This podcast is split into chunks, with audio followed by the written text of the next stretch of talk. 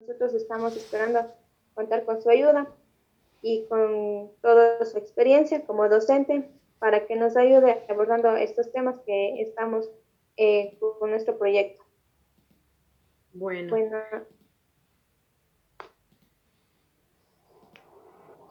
eh, bueno, más o menos esto nos puede ayudar. ¿Qué entiende por el maltrato psicológico?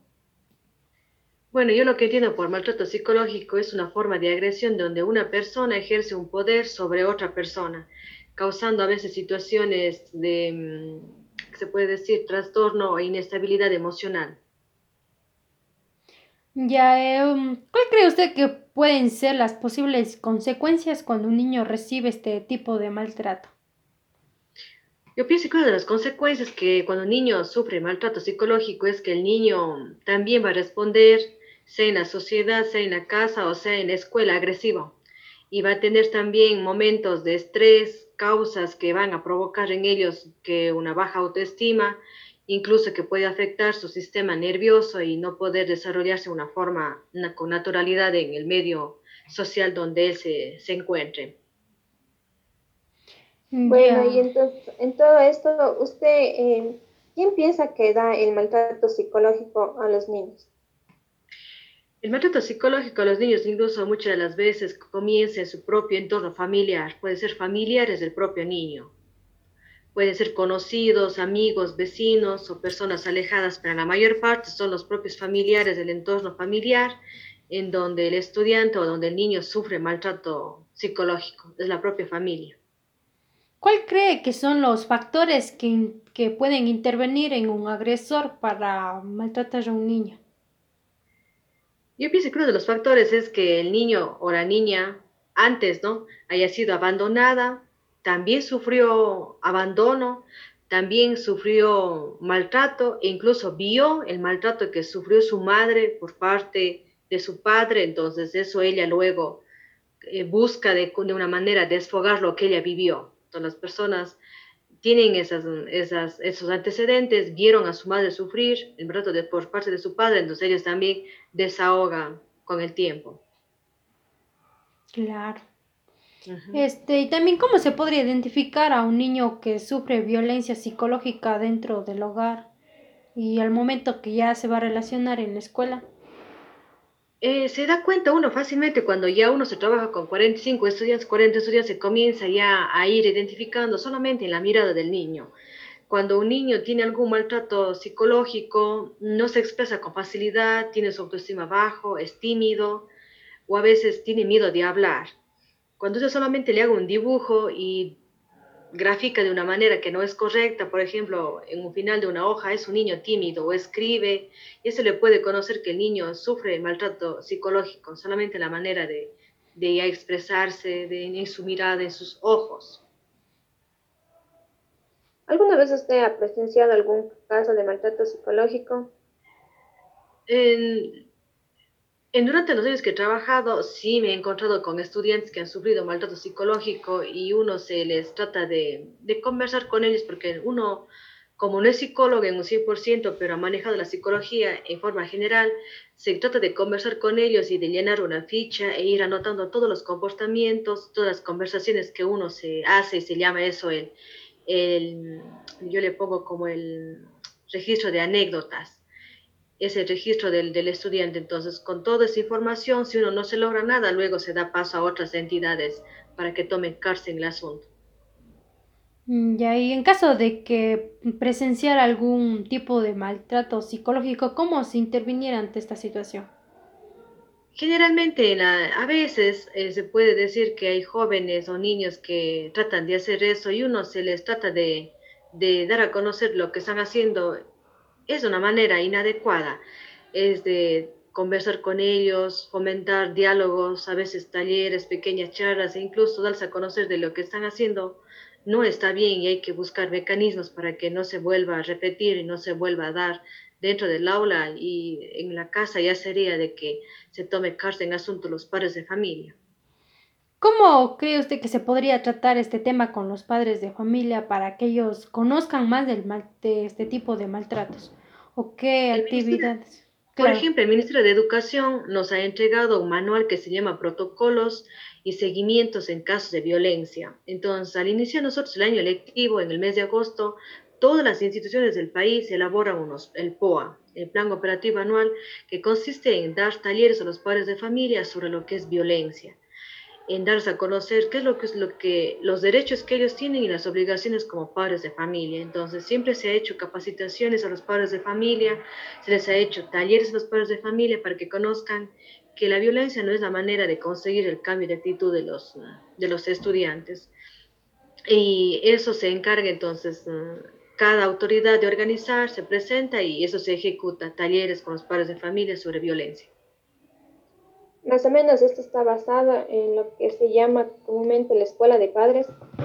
Sí, se puede decir escuela de padres, talleres de padres en donde se da el tema, por ejemplo, la violencia en el hogar, la violencia intrafamiliar, también dar a conocer a las madres de familia cuáles son sus derechos como seres mm, víctimas de alguna agresión y pero muchas de las veces esos talleres hacen de que algunos padres de familia cambien de actitud y en otras veces mm, no cambian de actitud. Claro, y en los niños, vuelta, ¿cómo se podría trabajar eh, para que ellos también conozcan de lo que está, de lo que es bueno y de lo que es malo? También nosotros cuando tenemos el plan tutorial que tenemos que hacer en el mes de agosto, justamente las tutoras elaboramos, se llama plan tutorial anual. En ese plan tutorial asimismo se ponen fechas en las que uno se hacen talleres con los niños, se comienza con dinámicas, juegos y se conversa con ellos. Ellos se les da la información y ellos elaboran sus carteles y exponen justamente sobre violencia, el maltrato psicológico, verbal y sexual.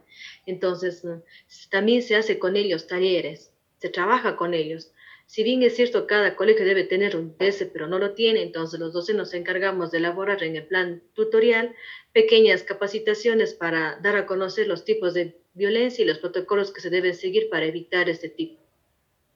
Eh, ¿Cuáles serían esas estrategias que usted podría utilizar para la prevención del maltrato psicológico tanto en la institución como en el hogar, que también se da en la institución? Bueno, en, el, en la institución, como le dije, tenemos talleres de capacitación que damos a los padres de familia. Y si ya va más allá de eso, también se pide ayuda ya a especialistas, por ejemplo, al DS, que son psicólogos que se encargan de hacer ya más profundidad, lo que son, mm, si puede decir, si hay más inconvenientes dentro de la institución. De ahí generalmente nosotros damos solamente talleres, conversamos con los padres de familia, si vemos a un niño que tiene alguna, solamente ya cuando tiene bajo rendimiento académico uno se preocupa el niño está abandonado, la mamá que no se dedica mucho tiempo a el niño, entonces uno ya se ve cuando ya tienen bajo rendimiento, uno ya se da cuenta, ese niño tiene problemas. Porque un niño que tiene buen rendimiento académico no tiene, se puede decir, entre comillas, muchos problemas, pero un niño que tiene bajo rendimiento académico ya se ve si dice, no, eso está pasando en la casa, la mamá no le está tomando atención, o ve eh, que tienen dificultad de los papás, entonces comiencen ellos a reflejar el bajo rendimiento. Entonces todo eso se ha trabajado es con talleres, siempre con talleres, porque no podemos llegar más allá de lo que la ley nos permite. Claro. Y yo sé es que en caso de que ya mm, sea un, ya un maltrato psicológico ya grave, eh, ¿a qué institución más se podría acudir? Como por ejemplo está la DINAPEN, ese tipo de instituciones. Y ya una vez que ya vemos que, por ejemplo, ya hay lesiones más graves e incluso eh, visibles, se hace un informe a la señora directora y ese informe se le envía al DESE o a la UDAI, que es la unidad de ayuda eh, institucional. Entonces ellos se encargan de hacer el seguimiento, de ir a las casas, de ir a la casa a visitar al padre de familia y hacer la, entrevista, se puede decir así, la entrevista, y en base a eso, entonces, si es que sigue haciendo eso, la autoridad del distrito pone una denuncia en lo que es en la Junta Cantona de los Derechos de los Niños y Adolescentes y ante esa entidad el padre de familia tiene que rendir cuentas. Entonces se, da a conocer a las autoridades del colegio, ellos remiten al distrito y el distrito a la Junta de, Derechos de los Niños y Adolescentes. En serio son los que nos informan luego a la, a la institución cuáles son las medidas cautelares que han tenido que tomar en caso de que sea y a un caso totalmente que no se pudo solucionar. Ya, y es en el caso de que también eh, un docente esté, mm, esté dando mal, este maltrato psicológico a un niño. Por ejemplo, si un compañero, si nosotros cometemos eso, el padre de familia tranquilamente hace el informe y comenta a la señora directora y la señora directora pasa directamente al distrito y ahí es donde se resuelve y si, se comprueba que el docente ha tenido esas, mm, esas causas, esas consecuencias, eh, puede tener amonestación verbal, escrita o suspensión de su trabajo. Y, mm, que, que, usted ha estado como docente, ¿alguna vez ha tenido eh, compañeros que, que han dado esta situación? Entonces, en los, durante los 20 años que he estado, por el momento no, no he presenciado ni tengo conocimiento porque para yo poder decir sí debo tener pruebas en mano para poder comprobar. Si yo no tengo pruebas, no puedo decir si el compañero fue. O sea, ahorita son las pruebas de descargo que una persona puede tener y si no tiene pruebas quiere decir de que es mentira. Entonces, toda persona que ahorita es inculpada no es culpable hasta que no se demuestre totalmente 100% su culpabilidad, sigue siendo inocente. Entonces, eh, mal podría decir yo si he visto o no he visto. Simplemente, si es que no tiene pruebas, el compañero no es culpable. Si tiene pruebas, el compañero será culpable. Claro, nosotros también, este... De familia. claro, ¿verdad? nosotros también realizamos una entrevista a una madre de familia ella nos supo decir que la profesora que estaba dando mm, eh, a sus hijos, ella nos dijo que habían hecho una reunión. Entonces dijo que ellos no están permitidos tomar fotos o grabar videos en caso de que ellos estén viendo que una docente esté maltratando a un niño, porque está prohibido que hagan ese tipo de cosas. Claro, por ejemplo, eh, siempre hay mm, el código de convivencia en donde norma la utilización de artefactos tecnológicos en la institución. Incluso el docente no puede utilizar el celular dentro de la institución a menos que sea un caso emergente. Uno está en clase, si está teniendo el teléfono no puede contestar pero sí puede utilizar para ver la hora, alguna situación, pero sí se puede tomar fotos y todo eso siempre y cuando sea el consentimiento del padre de familia, se le manda una notificación, por ejemplo, yo digo, yo tuve que hacer una clase mm, demostrativa sobre la violencia del Ministerio de Educación, entonces tuve que hacer un comunicado al padre de familia diciendo que tengo que tomar fotografías y hacer unas encuestas para un trabajo de justamente de, violencia, era la prevención a la violencia en los colegios.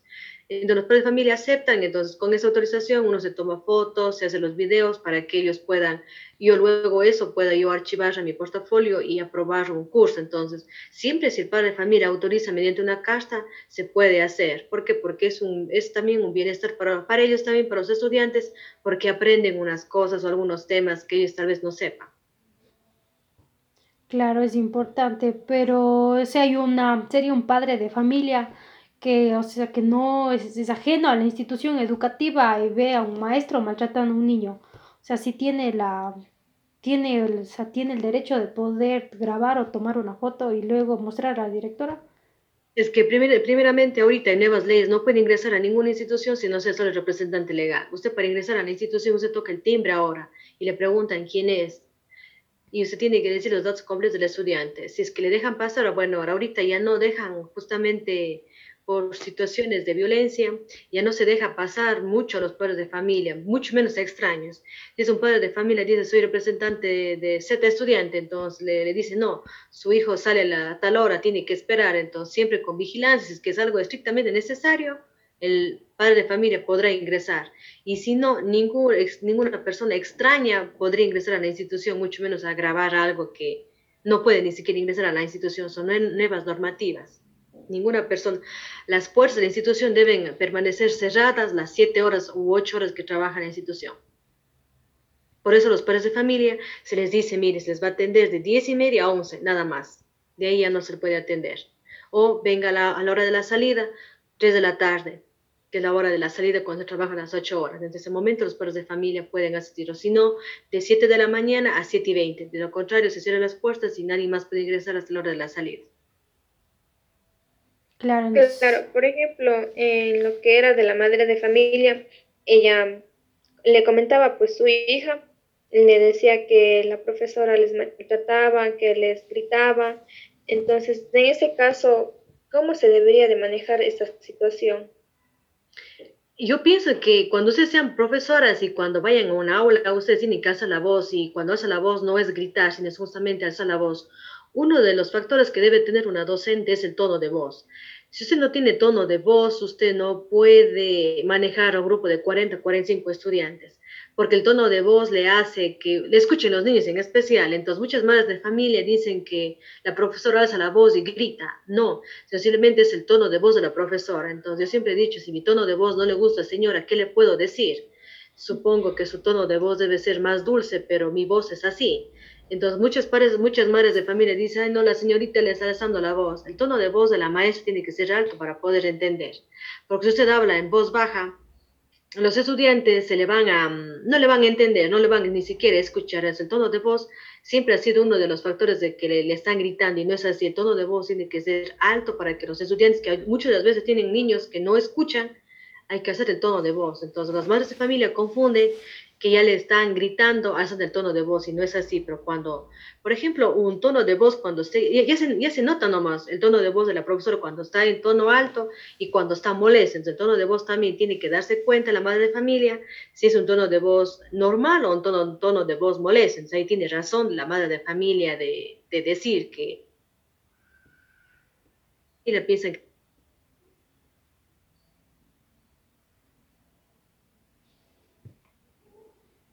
docentes y separen a un grupo de estudiantes, su tono de voz tiene que ser firme. El momento que no sea firme, los estudiantes le dejan a ustedes sentaditos y se van.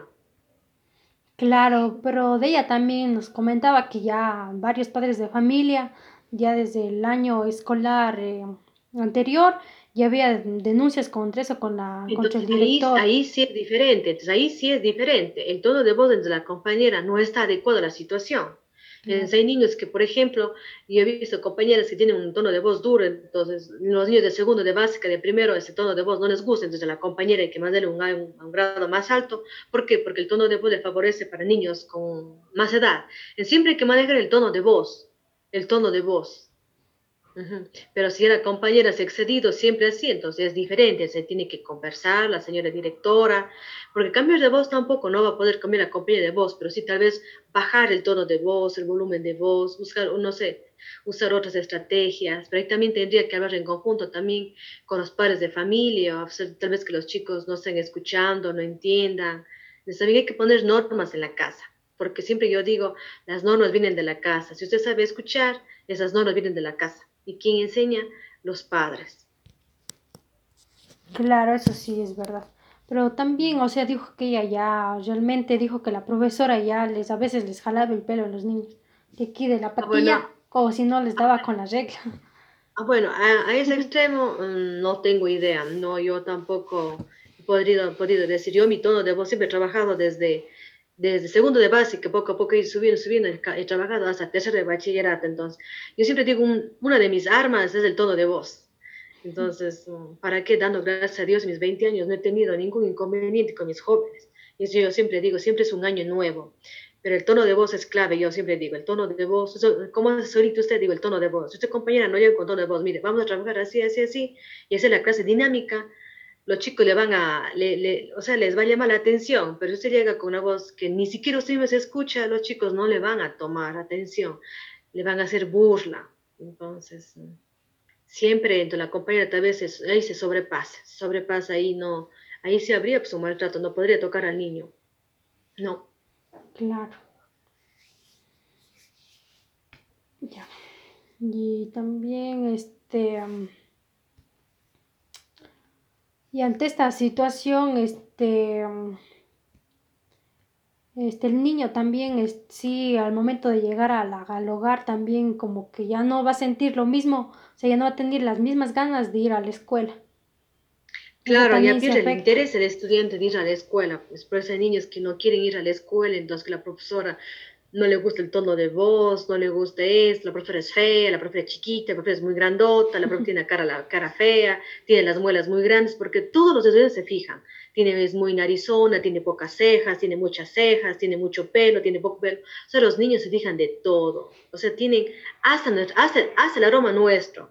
Entonces hay que tener un tino, para llegar a esto hay que ser como un tino, pero que los aretes no le quedan, que la, el maquillaje no le queda, que se la labial ya se puso, O sea, es un, cuando yo trabajo con adolescentes, ellos se fijan de todo, que se ha pintado más el ojo derecho que menos el ojo izquierdo, que está más abierto el ojo, entonces es un mundo muy diferente. Entonces, a los chicos, ¿cómo hay que llegarles? Es que llegarles es, siempre yo digo, es con alegría. La, la sonrisa es la mejor arma que se puede tener, llegar alegre, entusiasta, muy bien cómo les ha ido, cuéntense alguna novedad, a esto, profe. Entonces, eso es confianza.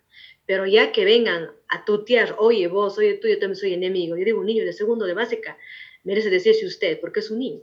Ya me dicen, ay, mi hijito, mi amor, mi vida. No puedo decir eso, mi amor, mi vida. No. Mi chiquito precioso, no. Es mi estudiante. Nada más. Eso hasta, hasta eso ahora es maltrato psicológico, las mamás dicen. Que le dicen, mi amor, mi precioso, mi vida. Ese maltrato psicológico le está abusando al niño. Entonces hay que tener un, un vocabulario con ellos así, pero estrictamente lo necesario. Mm, ya, este, creo que ya finalizamos. Muchas gracias por la información.